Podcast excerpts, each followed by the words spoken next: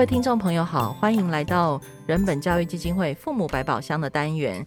嗯、呃，在这一阵子呢，我们开始关心很多学龄前的小孩的问题。其实是因为很多人觉得我们都没有花力气谈一谈学龄前的孩子的问题，所以呢，我们要公平起见这样。那在前一集呢，我们跟玉芬聊天的时候，玉芬有提到说，她给了孩子无条件的爱。我觉得这一题好重要，所以我们今天再度邀请到玉芬来跟大家聊一聊这个题目。玉芬你好。嗨，佩瑜好，大家好，雅萍，还有当然还有雅萍，因为呢，雅萍会给我们很多很有趣的故事。Hello，大家好，我是雅萍。好，那所谓的无条件的爱这个事情哦，确实我也在很多的网络发文当中看到有爸爸妈妈在问这件事情，那就有很多人就觉得无条件的爱是什么鬼了哈？这样，我看到这个什么鬼的时候，我真的觉得好好笑。玉芬，你要不要说说看？你自己如何理解无条件的爱，或者是说，你之前在分享你的小孩学钢琴的故事的时候，你提到无条件的爱陪伴他，作为修复关系的基础。嗯嗯，就是通常我们做一个父母啊，嗯，我觉得那个真正无条件的爱是。最容易做到的时候是小婴儿、小孩小婴儿的时候，刚好跟那个弗洛姆讲的一样，就是我们对成长，哎、欸，我们对那个新新生婴儿或是没有能力的婴儿，其实很容易什么都接纳，什么都包容。这样讲，大家是不是就理解什么叫无条件的爱了？有、欸，就是我们不会一直点头。对，我们不会要求小婴儿要对我们笑啊，就是他对我们笑，我们就觉得哇赚到了，而不是要求说，哎、欸，你现在给我笑，那你不笑我就揍你。这个叫有有条件的爱嘛？好，那我自己觉得那个无条件的爱是，他他就是他就已经很宝贵、很重要、很值得开心，可以吗？那具体的做法就是，我们陪他玩的时候，可以真的放下自己的呃评价，或者是自己对他的期望，就只是全全心全意的陪他，然后用他的眼光看着他。喜欢的事情，他在做的事情，那当然同情共感也很重要。比如说，他现在就是不开心，那我们能不能跟他一起知道说他不开心，然后一起跟跟他去探究他的内心发生了什么事情？大概是这样。你刚刚讲的看起来只有几句话，做起来超难，但是 我确实可以 超难啊，超难超难。例如说，嗯，我在看这个网络发言的时候，其中就有一个妈妈聊到说，例如说当小孩。嗯，不跟长辈打招呼，嗯，那这个时候我难道我们要同情共感吗？难道我们可以放任小孩这样没有礼貌吗？因为在讲到无条件的爱的时候，很多爸爸妈妈就会觉得我，我有爱他啊，我只是想要调整他的礼貌啊，我只是想要确定他的规矩啊，然后我我为什么这个时候还要去探究他的内心？为什么不跟长辈打招呼之类的？这样，亚萍你怎么看？嗯。怎么看呢？老老实说，就是嗯啊，无条件的爱。你竟然叹气？对，我居然叹了气，因为我就是刚刚一芬在说的时候，我心里面也一直在想，刚刚一芬提到的一个点是说，我们对于在小 baby 的时候，我们无条件的爱给的比较容易，因为那时候我们的期待比较低。好，那随着小孩长大，那的确，我们那个期待变高，好像似乎我们对于小孩的满意度越来越有条件了。我我一直是试着在想这件事情是是是怎么回事啦哈。然后，嗯，怎么办呢？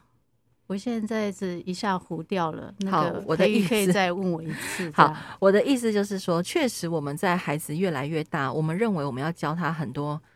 人类文明社会的点点滴滴，对吧？嗯嗯，然后因为他们终究要去上学的嘛，终究要跟其他的人相处，然后还当然还有包含家里的长辈，所以其实很多人在谈到无条件的爱的时候，都会先说：对了，我有给小孩无条件的爱，我很爱他啊，对不对？我自己生的，我当然很爱啊，哈。可是我其实就只是在教他的行为啊，我在教他。做人处事的原则啊，我爱教他日常规矩啊，这样，那我凭什么就在教这些事情的时候，难道我就不是无条件的爱他吗？嗯，好，这边呢，其实一个很大的区别点，好，重点会在于说，呃。我们给小孩无条件的爱，并不表示说我们对于孩子的行为不会觉得失望，不会觉得难受，不会觉得生气，或者是说我们给孩子无条件的爱，就表示我们对于孩子的行为没有要求。好，这个这这两件事情是不一样的。有时候恰恰相反，正好是孩子没有办法符合我们期待的时候，我们展现出来的东西，那个更容易去呈现我们的爱是不是有条件。意思是说，如果我们套刚刚那个丽呃玉芬有提到弗洛姆《爱的艺术》里面提的，爱的四个基本元素是照顾、责任、尊重跟了解。我们现在先随便提一个了解好了，就是在小孩啊在那边哭闹很卢啊，我明明叫他要叫人哈，怎么就不叫人？叫他自己要去刷牙，为什么不去刷牙？如果在这样一个他不符合我们期待的一个情况下，我们会不会愿意回到刚刚好爱的四个元素里面？我们挑的一个了解，就算他不去刷牙，就算他拗着脾气不肯去吃饭，我们愿不愿意在这个时候依然能够耐着性子去了解他行为背后的原因？那个是什么？我们不会因为他这么样的胡闹而失去了我愿意去了解他的一个最最核心的一个这个动作。哦，我猜这个时候就会是展现到底我们对于小孩的爱是不是有条件？等一下，这个真的好难。嗯，你刚刚举的刷牙这个例子，应该是所有全天下父母最肮脏的一件事情。对啊，我的意思是说，我我们希望小孩要刷牙，这个这个反正道理我们都讲讲翻天了嘛，哈，我们一定非常非常有理由。但是，就算我们的道理这么的正确。我们会不会不会被这个呃道理拉着走，而忽略了我必须要去了解小孩到到底心里怎么想，他到底遇到了什么困难，他到底为什么那么不愿意？那很多爸妈就会觉得这个是理由啊，借口啊，他每天都给我不同的理由跟借口，难道我要就此被小孩操控吗？玉芬，这件事很有趣哦，就是其实刚刚雅萍在讲的时候，我觉得。那个小孩的日常常规啊，或者是跟长辈打招呼这件事情，当然有。他如果不照我们的意思去做，就是违背我们期待的时候，当然是第一个，当然是要看孩子的那个，就是越过行为表象去看孩子本来他到底怎么想嘛。那当然还有另外一件事情啊，就是这些常规跟这个打招呼，到底是牵涉到大人的面子，牵涉到大人的焦虑、恐惧，还是真的有什么很好的东西，我们应该 promote 给小孩？其实我觉得大人应该要分清楚，到底是哪一件事情。那如果真的很好的东西，我们如何 promo 给小孩？这是我们平常要下功夫的东西。那再来，如果假设跟长辈打招呼牵涉到你的情绪，呃，牵涉到你的面子，那我记得施老师讲过很棒啊，他就说，那他不打招呼，你帮他打招呼嘛。那事实上这件事情很有趣哦。当初我也因为因为我是一个在非常要求规矩跟礼貌的家庭长大的孩子。所以，当小孩不打招呼的时候，其实那踩到我的地雷啊。那施老师的这个提醒，其实就刚好帮我解套啊。于是我开始帮小孩打招呼，那很有趣哦。当我开口打招呼的时候，我说“阿公好，阿嬷好”，小孩就在旁边学了耶。那过一阵子呢，那个要不要打招呼的事情，因为妈妈都会帮忙做嘛，那小孩就会跟在后面说“阿公好，阿嬷好”，这样有什么不好呢？我们先打招呼嘛。所以事实上，我自己回来想。打招呼这件事情真的是牵涉到我的面子，跟我从小的规矩的问题，而不是我真的很希望小孩就是呃呃什么有多么的多么美好的的那个期待什么的，倒不是。但我不知道别人是不是啊？嗯，这样子我我就可以顺着稍微补充一下，意思是说，嗯、呃，在小孩最糟的一个情况下，我们是不是还是能够接住小孩？是不是还是愿意能够成为他的后盾？就接着玉芬刚刚提的，小孩不愿意叫人，那呃，小孩在阿公阿嬷的面前是这么样的一个糟糕的小孩哈。不管说那个阿公阿嬷是不是有用这个事情来责备妈妈，在这样的一个双重的压力下，阿公阿嬷也讨厌小孩，阿公阿嬷也嫌妈妈不会教小孩，是不是在这样的一个情况下，我们依然能够挺住？好。然后愿意在这样的一个情况下，还是设法能够去呃安慰小孩呀，问问他为什么不愿意叫阿公阿妈？我觉得是在这样的一个状态下，能够去展现我们对于小孩无条件的爱耶。所以意思就是说，其实分清楚是大人自己的需求，还是这真的是小孩的需求？因为刚刚玉芬说要越过行为的表象，看到小孩内在的东西。那我们通常其实光是在行为层面就会卡住。嗯嗯，尤其像刷牙啦、叫阿公阿妈啦，或者是呃出去玩的时候要排队啊，就是呃或者是反正很多很多日常这种行为。不过因为玉芬刚刚提到另外一个点，我觉得也很扣回你们刚刚分享的故事，就是玉芬说他就是他，就很值得。这句话很圣旨性的，其实可以挂在每个爸妈心中。可是我觉得。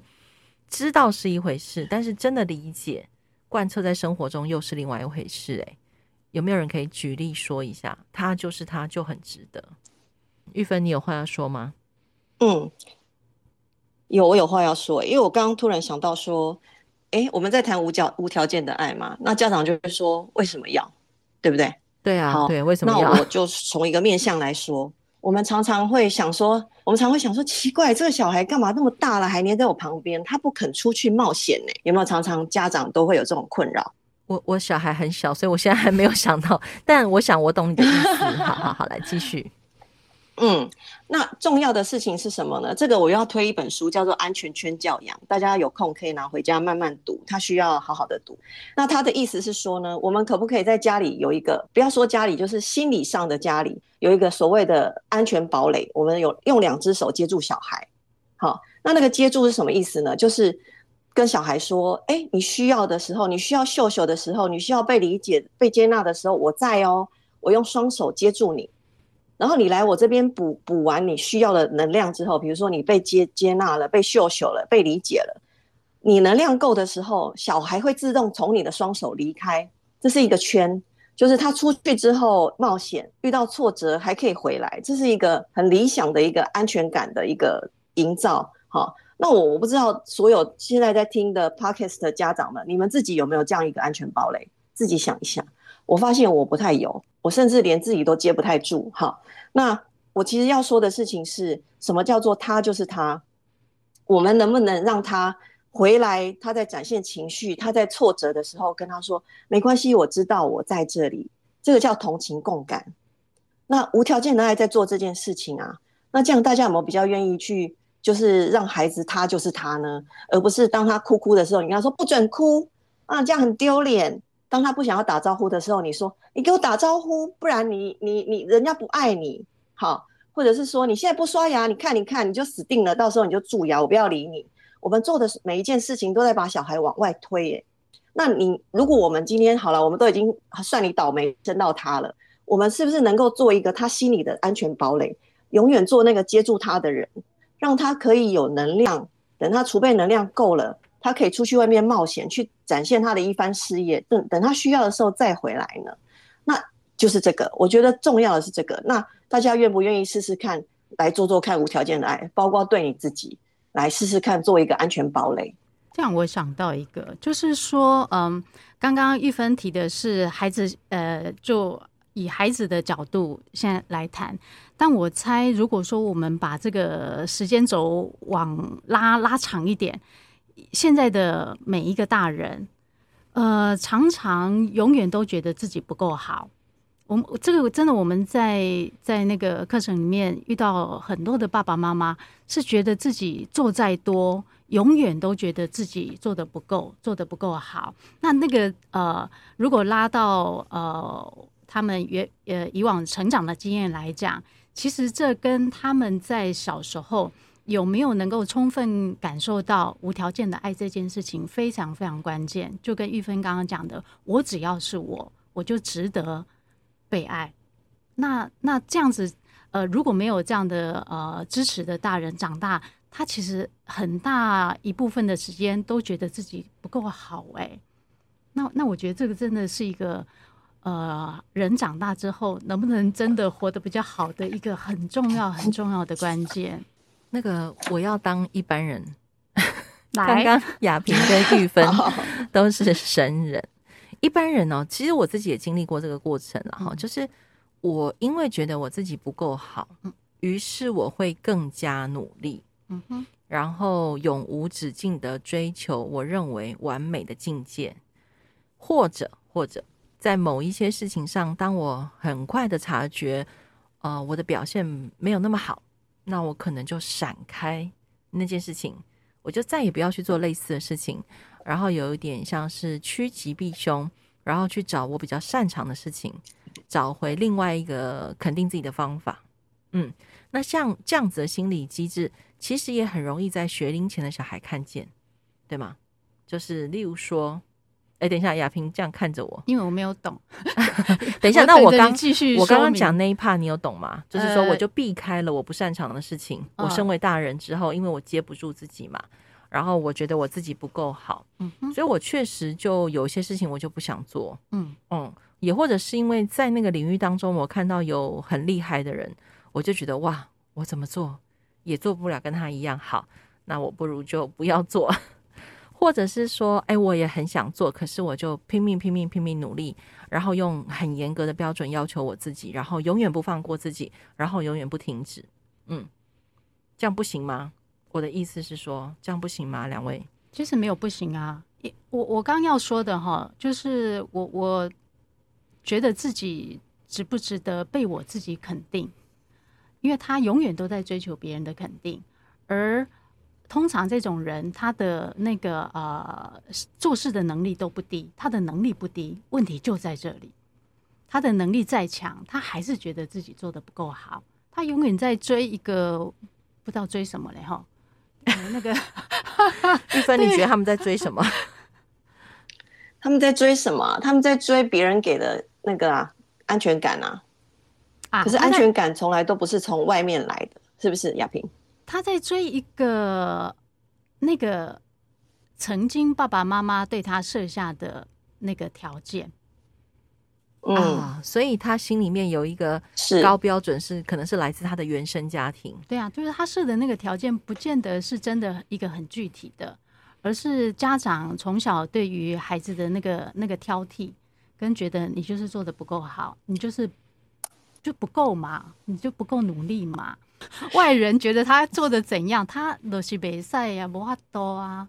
就其实我们真的看到，我，我要说，嗯、好好，你说，你说。你先说，你说你，我们真的看到，真的看到 啊，看到就是看到他们活在那个框架里面，自己不见得真的开心。你的意思是这样吗？就他永远不会开心。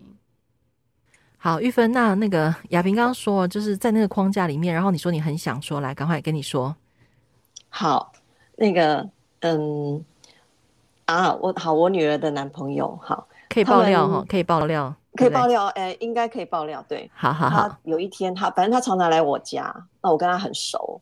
那有一天，我女儿就把他从书房推出来说：“你你去跟他聊天，你去跟他聊天。你本来就想跟他聊天。”然后我看他有点尴尬，但是还是出来了。我说：“好，那我泡杯茶给你，我们来聊聊天好了。”男孩就开始聊，但他当然就是从最简单的问题开始问，一直到最后，他跟我说：“其实我是真的很怕我不够好，然后你女儿会离开我。”然后我想说，我其实非常惊讶，因为我女儿其实是跟我一直跟我说，这个男孩对她很好，她很喜欢他。好，那我就想说，奇怪，这个落差哪里来？于是我就问男孩说：“你是不是常常觉得自己不够好？”他说：“对，我真的觉得我不够好，我数学不够好。他是满级分的家伙，他读数学系哦，可是他一直觉得不行，我我其实不懂数学，我完全不会。然后他觉得他他这个不好，那个不好。”可是他在我家的表现是，阿姨那个要煮饭我来，阿姨要洗碗我来，阿姨要领包裹我来，要倒垃圾我来，什么都是我来。一个周到、体贴、礼貌的小孩，就各位很喜欢的小孩，就出现在我家哈。那我的小孩自己都没有养成这样哦哈。那我就问他说：“那那我问问你，你你是心里那个跑出来脑脑袋里跑出来那个我不够好的那个声音从哪里来的？”好。是你自己这样子觉得呢，还是那个声音可能是从你成长经验里哪一个大人曾经跟你说过你不够好呢？我一讲完，他有一点愣住，他说：“这样哦，我不知道诶。”我说：“好，那你今天开始可以做一个功课，就是当那个声音出现的时候，你分辨一下是从哪里来的，然后你可以决定你是不是还要继续接受那个声音这样子说你。如果不要的话，他还可以变成什么？好，那男孩突然眼睛有点一亮，他本来是掉着眼泪跟我说，他很怕我女儿离开他，然后突然眼睛一亮说：“好，我来试试看。”好，那其实他让我非常心疼，我觉得就是一个长得好好的小孩啊，平常看起来笑容满面，然后什么事都愿意体贴你的小孩，其实。我觉得这样的小孩应该是，而且在在各方面，他学业成绩什么都表现得非常好啊。这么这么一个好的小孩，为什么他还是觉得自己不够好？应该去追求一个什么，努力一个什么？嗯，就像亚萍讲的，就是大家都活在一个框架里，在追求一个什么，这个让我觉得非常心疼啦。就是他没有办法很专注在他自己身上，去发展他自己喜欢的东西。嗯。我觉得心疼到我们两个讲不出话来。我我我可以再补一下哈，就是其实顺着那个玉芬的那个故事，就玉芬刚刚希望那个男孩能够去理清他心里心里的那个声音嘛哈。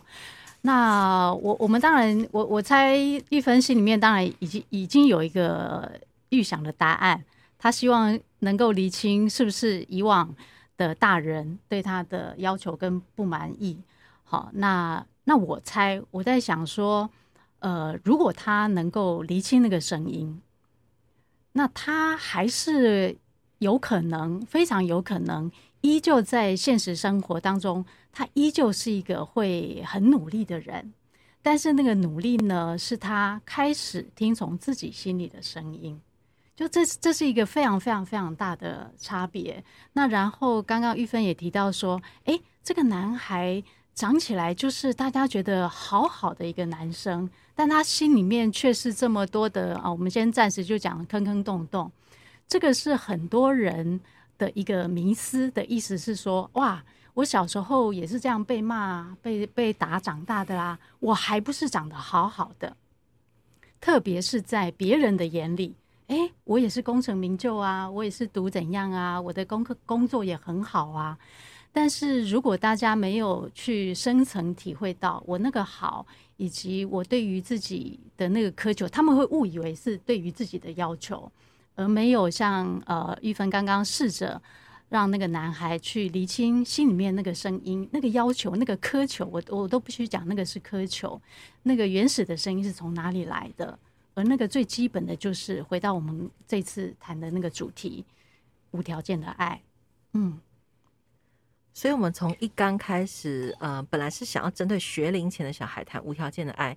那刚刚我们在私下聊天的时候，我们发现，反而在学龄前的孩子教养过程当中，我们会碰触到更多核心的价值跟信念。反而是在学龄前的孩子身上，我们更应该去在意这些事情。我想大家不要以为转错频道，这一题真的不是在讲青少年。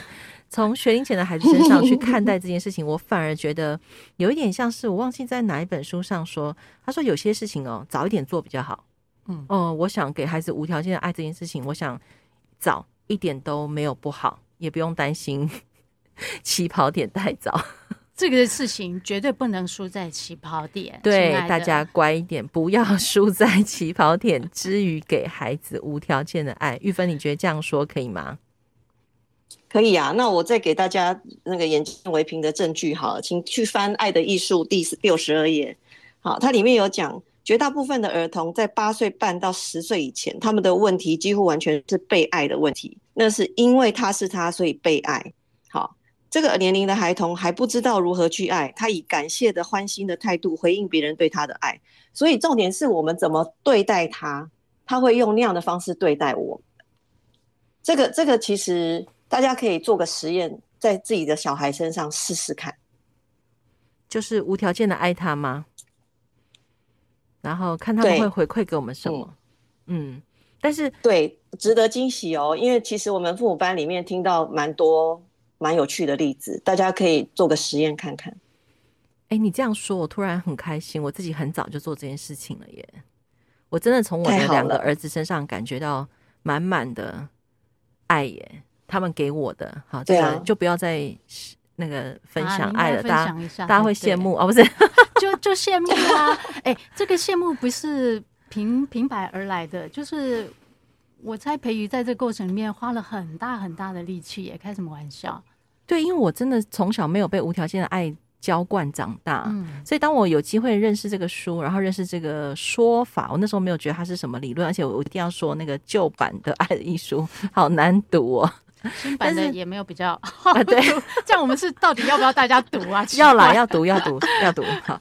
好啦，总之呢，这个跟孩子以爱跟爱之间的连接，这个过程真的是一件很开心的事情。然后就是希望大家，你有做，就真的会有收获。